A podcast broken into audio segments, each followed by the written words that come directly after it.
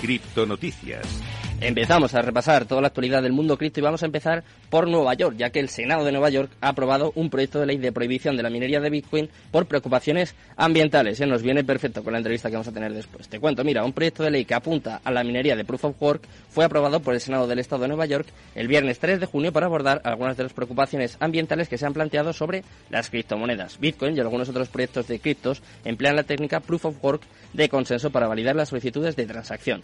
Vale la pena mencionar que el proyecto de ley que fue aprobado por la Asamblea Estatal el mes anterior impondría un embargo de dos años a cualquier proyecto nuevo minero Proof of Work a base de combustible, a base de carbono en el estado de Nueva York. Vamos con la siguiente noticia del día, tampoco es muy bullish, ¿eh? tampoco es muy optimista, en este caso en Europa, ya que eh, alegan que la complejidad legal en Europa dificulta la adopción de las criptomonedas según algunos expertos. En concreto, hablamos del fundación, el presidente de la fundación Put CAT. En este caso es Genis Roca, que cree que los marcos legales en Europa son muy técnicos. Además, expuso que tecnologías innovadoras, como la de las criptomonedas, tienen dificultades para aterrizar en el continente. Eso sí, opinó que Estados Unidos y China ofrecen entornos más adecuados para el crecimiento de nuevas tecnologías.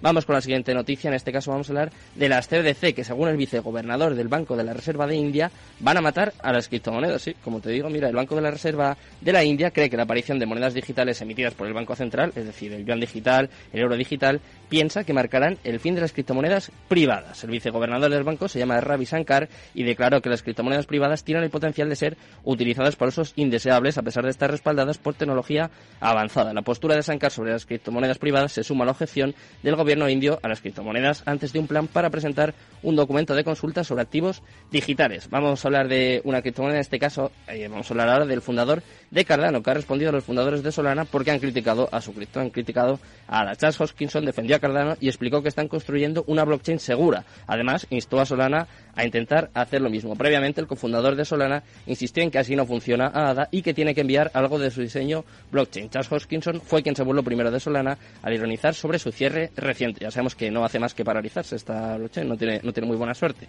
Y vamos con la última noticia del día. En este caso vamos a hablar un poquito de NFTs y en este caso vamos a hablar un poquito más de España, ¿eh? porque la Asociación Española de Balonmano, la Liga Asobal, va a entregar trofeos NFT. La Asobal pasará a convertirse en la primera liga de balonmano en entregar sus trofeos como NFT. Los aficionados podrán por primera vez y de forma única en la historia del deporte adquirir un trozo del trofeo del equipo ganador.